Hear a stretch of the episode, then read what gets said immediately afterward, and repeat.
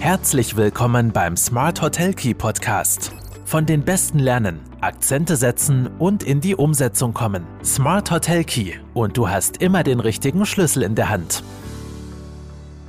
Hallo und herzlich willkommen bei Smart Hotel Key, deinem Podcast für erfolgreiches Hotelmanagement. Mein Name ist Marco Riederer und ich freue mich sehr, dass du auch heute wieder mit dabei bist. Und heute geht es um Pachtverträge in der Hotellerie. Also der Pachtvertrag ist ja in Europa die gängigste Variante und der gängigste Vertrag für Hotelimmobilien. Vielleicht einmal vorweg, die großen Unterschiede zwischen Vermietung und Verpachten liegen vor allem in der Zuständigkeit für die Erhaltung der Ausstattung. Während bei Mietverträgen in der Regel ja nur die Mieträume Vertragsgegenstand werden, ist es bei einem Pachtvertrag schon komplizierter, denn neben dem Pachtobjekt selbst, also neben der Immobilie, werden zum Beispiel auch die Kücheneinrichtungen, äh, der, der Gastraum, Mobiliar etc. mit verpachtet. Und aus dieser Nutzung, weil es ja Teil des Vertragsgegenstands ist, ist es automatisch auch Nutzungsgegenstand, ergeben sich besondere Rechte und Pflichten, die in einem Pachtvertrag festgehalten werden müssen. Bei einer Verpachtung ist der Pächter beispielsweise nicht nur zur Instandhaltung und Instandsetzung des Inventars verpflichtet, sondern auch zu Ersatzbeschaffungen. Die aktuelle Podcast-Folge behandelt also die wichtigsten Fakten rund um das Thema Pachtvertrag in der Hotellerie. Und wenn dich das Thema interessiert, dann freue ich mich, wenn du jetzt dran bleibst. Und falls nicht, dann hören wir uns vielleicht nächste Woche wieder. Also was ist jetzt ein Pachtvertrag? Von einem Pachtvertrag ist grundsätzlich erst dann die Rede, wenn man als Hotelier oder Gastronom ähm, ein Objekt mitsamt der Einrichtungsgegenstände übernimmt und jene fürs Gewerbe nutzt. In einem Pachtvertrag werden daher die Nutzungsrechte am Inventar festgelegt. Als Pachtgegenstand sind sie dann Teil des Vertrags und der Hotelpächter betreibt das Hotel auf eigene Rechnung, schließt Beherbergungs- und Verpflegungsverträge auf eigenen Namen ab und trägt damit auch das alleinige Risiko. Weiterhin hat der Verpächter äh, relativ geringe Kontroll- und Einwirkungsrechte. Im Gegenzug für die Nutzung der Immobilie und der Einrichtungsgegenstände zahlt dann der Pächter, dem Verpächter, eine im Vorfeld fest vereinbarte, also eine Fixpacht, wenn sie fest vereinbart ist, oder eine variable Pacht. Die kann umsatz- oder gewinnabhängig sein oder auch ein Mischmodell aus beiden Varianten. Und es hat ja auch einen Grund, warum es ähm, so viele Pachtverträge gibt. Die Vorteile vom Pachtvertrag für den Verpächter liegen auf der Hand, also die Rendite durch die, äh, durch die, durch die Pachten und das Risiko, die sind sehr kalkulierbar, vor allem wenn es sich um Fixpachten handelt. Der Betreuungsaufwand ist auch jetzt für den Immobilienbesitzer äh, für den Verpächter sehr gering. Und es gibt auch eine sehr klare Abgrenzung von der Hotelimmobilie und dem Hotelbetrieb. Und da ist ganz wichtig, da kommen wir nachher noch dazu, auch Abgrenzungslisten zu führen. Besonders für sicherheitsorientierte Eigentümer bietet sich daher der Pachtvertrag äh, absolut an. In der Praxis wird dann auch noch zwischen Single, Double und Triple-Net-Verträgen unterschieden. Da geht es vor allem darum, äh, auszugestalten im Vertrag, wer wofür genau zuständig ist. Im Single-Net-Vertrag beispielsweise ist der Hotelbetreiber für den Unterhalt der operativen Ausstattung zuständig. Beim Double-Net-Vertrag ähm, wird vertraglich festgelegt, dass neben der Verantwortung für die operative Ausstattung auch der Unterhalt äh, von Möbeln und Kleintechnik durch den Hotelbetreiber zu geschehen hat. Das heißt, das sind auch, ist auch der Pächter, der Betreiber zuständig. Und beim TripleNet-Vertrag ist der Hotelbetreiber der Pächter für den Unterhalt der gesamten Immobilie verantwortlich. Das, diese Unterscheidungen sind äh, betreiberspezifische Differenzierung und insbesondere bei Hotelpachtverträgen relevant. Ein weiterer wichtiger Punkt im Pachtvertrag ist natürlich die, die Pachthöhe. Ähm, wie wird die Pacht berechnet? Es gibt grundsätzlich verschiedene Möglichkeiten der Pachtzahlung, auf die sich Verpächter und Pächter in einem Pachtvertrag einigen können. Und ja, die unterschiedlichen Vertragsmodelle sind beispielsweise, das ist jetzt der vielleicht noch einfachste, der Fixpachtvertrag. Also es wird unabhängig vom Geschäftsverlauf eine feste Pachtzahlung vereinbart. Ähm, ist jetzt natürlich mh, hm, vor allem was, was geeignet ist für, für risikoscheue äh, Eigentümer, sage ich jetzt einmal. Ähm, der Vorteil natürlich von einem Fixpachtvertrag ist, dass ich, egal wie der Geschäftsverlauf für den Betreiber, für den Pächter ist. Ich bekomme immer meine fixe Pacht, kann aber jetzt an einer Überperformance, also an, an hohen Gewinnen und Umsätzen des Pächters nicht äh, partizipieren. Habe aber dafür in schlechten Zeiten auch immer meine fixe Pacht. Da ist dann halt wieder die Frage, ist die dann noch bedienbar, ähm, wenn, der, wenn der Pächter auch kein Geschäft macht. Ja, wie gesagt, Fixpachtvertrag grundsätzlich ähm, mit wenig Risiko, aber auch jetzt wenig, wenig Chance äh, über zu performen. Dann gibt's noch die, die Variante einer Fixpacht mit Staffelung, ist grundsätzlich sehr ähnlich wie der Fixpachtvertrag, jedoch mit reduzierten Pachten in der Anlaufphase des, des Hotels. Das heißt, wenn der Pächter jetzt vor allem jetzt nicht einen bestehenden Hotelbetrieb übernimmt und guten, äh, mit guten Geschäfts, äh, Geschäftsbeziehungen und, und äh, einem laufenden Betrieb mit Verträgen, Gästen etc. schon gegenübersteht, dann ist es ja oft so, dass man mit einer Anlaufphase äh, zu rechnen hat. Und gerade bei neuen Hotelprojekten, wenn jetzt ein Pächter auf ein neues Hotelprojekt äh, stößt und das beginnt zu betreiben, dann wird er nicht von Tag eins wenn er das, den Betrieb eröffnet, äh, volle Betten, hohe Preise und äh, super Performance abliefern, dann wäre es ähm, natürlich nicht praktikabel, hier die, die Fixpacht schon in einer Höhe zu haben, die nicht tragbar ist für den Pächter.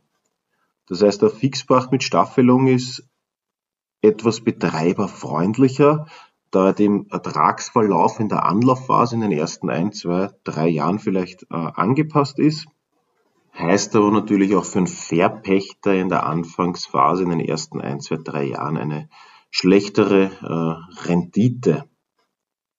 Eine weitere Möglichkeit ist eine Mischung zwischen Fixpacht und Umsatzpacht. Das heißt, ich vereinbare eine, eine, eine Basispacht, eine fixe Basispacht, die ergänzt wird durch eine umsatzabhängige Komponente. Das eignet sich natürlich für, für all jene, die, die auch ein bisschen vom Erfolg des Betreibers äh, mitpartizipieren möchten. In der Regel ist dann die, die fixe Basispacht etwas niedriger und dafür ähm, kann ich dann eben teilhaben am, an allem, was darüber an Umsätzen lukriert wird. Das Krasse Gegenbeispiel zur, zum Fixpachtvertrag ist die reine Umsatzpacht, also dass ich mir einen Prozentsatz vom Nettoumsatz äh, vereinbare, den ich als, als Verpächter erhalte vom Betreiber, vom Pächter. Wenn ich also an die, ans Entwicklungspotenzial glaube, an einen guten Geschäftsverlauf glaube, dann ist natürlich eine reine Umsatzpacht ähm, sehr spannend, kann ich natürlich sehr erfolgreich da, davon partizipieren. Andererseits ist natürlich auch das Risiko höher, dass ich mit, äh, mit weniger dastehe, wenn ein schlechter Geschäftsverlauf ist. Daher wird oft auch diese Kombination gefahren einer Umsatzpacht mit Mindestergebnisgarantie. Das heißt, ich vereinbare mir zwar grundsätzlich einen Prozentsatz vom Umsatz als Verpächter, den ich vom Betreiber erhalte, aber es gibt einen absoluten Mindestbetrag, der muss am Pacht bezahlt werden unabhängig vom Geschäftsverlauf. Und dann gibt es noch die Möglichkeit eines Risk and Profit Sharings, das heißt der Festpacht in Verbindung mit einer variablen Ergebnispacht, wo ich natürlich hohe Chancen habe als Verpächter, bei überschaubaren Risiken. Da ist natürlich ganz wichtig, dass der Pächter alle Zahlen noch offenlegt und hier äh, regelmäßig die Kennzahlen nennt, veröffentlicht und, und greifbar macht. Ja, das sind so im Grunde die wichtigsten unterschiedlich, unterschiedlichen Vertragsmodellen rund um die, rund um die Pachthöhe. Vier meiner Meinung nach sehr wichtige Punkte zum Pachtvertrag möchte ich noch ansprechen grundsätzlich. Einerseits die Rücklagen zur Erneuerung, also als Ausgleich für die Ausstattung des Hotelbetriebs, ja in der Regel vom Verpächter, vom, vom Besitzer der Immobilie getragen wird, muss der Betreiber Rücklagen für Erneuerungen bilden, sogenannte FF- und E-Reserven. Diese Rücklagen betragen in der Regel etwa 4% des Gesamtumsatzes im vierten Betriebsjahr. Das ist so eine Faustregel. Oft gibt es bis dahin auch eine Staffelung und bei Luxushotels werden aufgrund der kostenintensiveren Instandhaltung oft auch Rücklagen von 5% erwartet. Also 4% ab dem vierten Betriebsjahr, das ist eine Faustformel, die absolut äh, praktikabel ist. Zweiter Punkt, sind auch die sogenannten FF und E Zuschüsse, wo es durchaus üblich ist, dass auch Betreiber in der Entstehungsphase bereits ähm, pro Zimmer einen FF und E Zuschuss leisten, um eben zum Beispiel ihre Brandstandards in der Ausstattung ähm, ähm, fixiert zu wissen und äh, hier nicht hier nicht eine andere Ausstattung übernehmen zu müssen.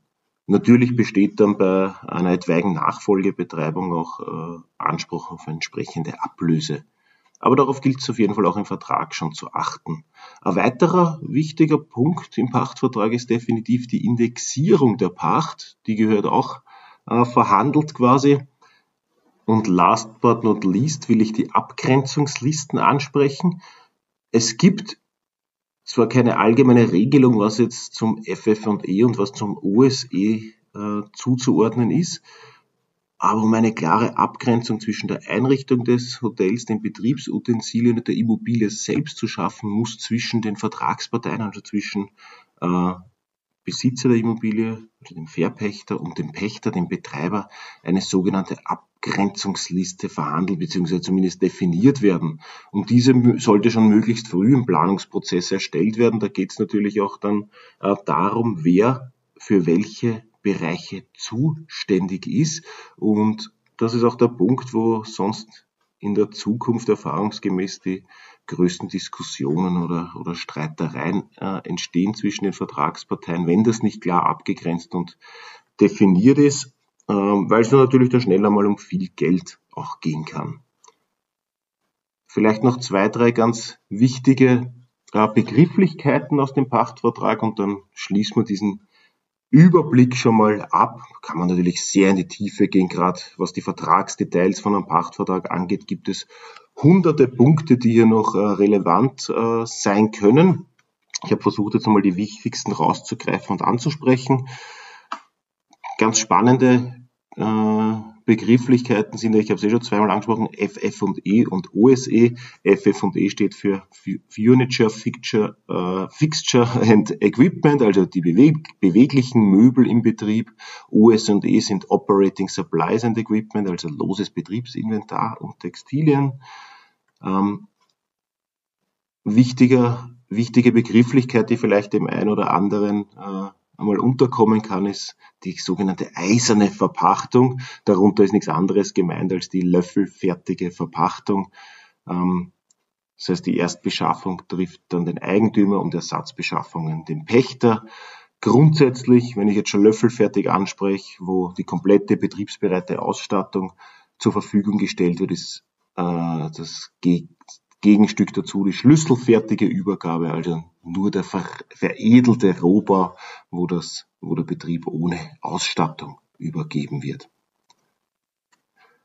Ja, das soll jetzt einmal ein erster Abriss zu den wichtigsten äh, Eckpunkten im Hotelpachtvertrag gewesen sein. Ich hoffe, es hat auch dir einen guten Überblick äh, gegeben.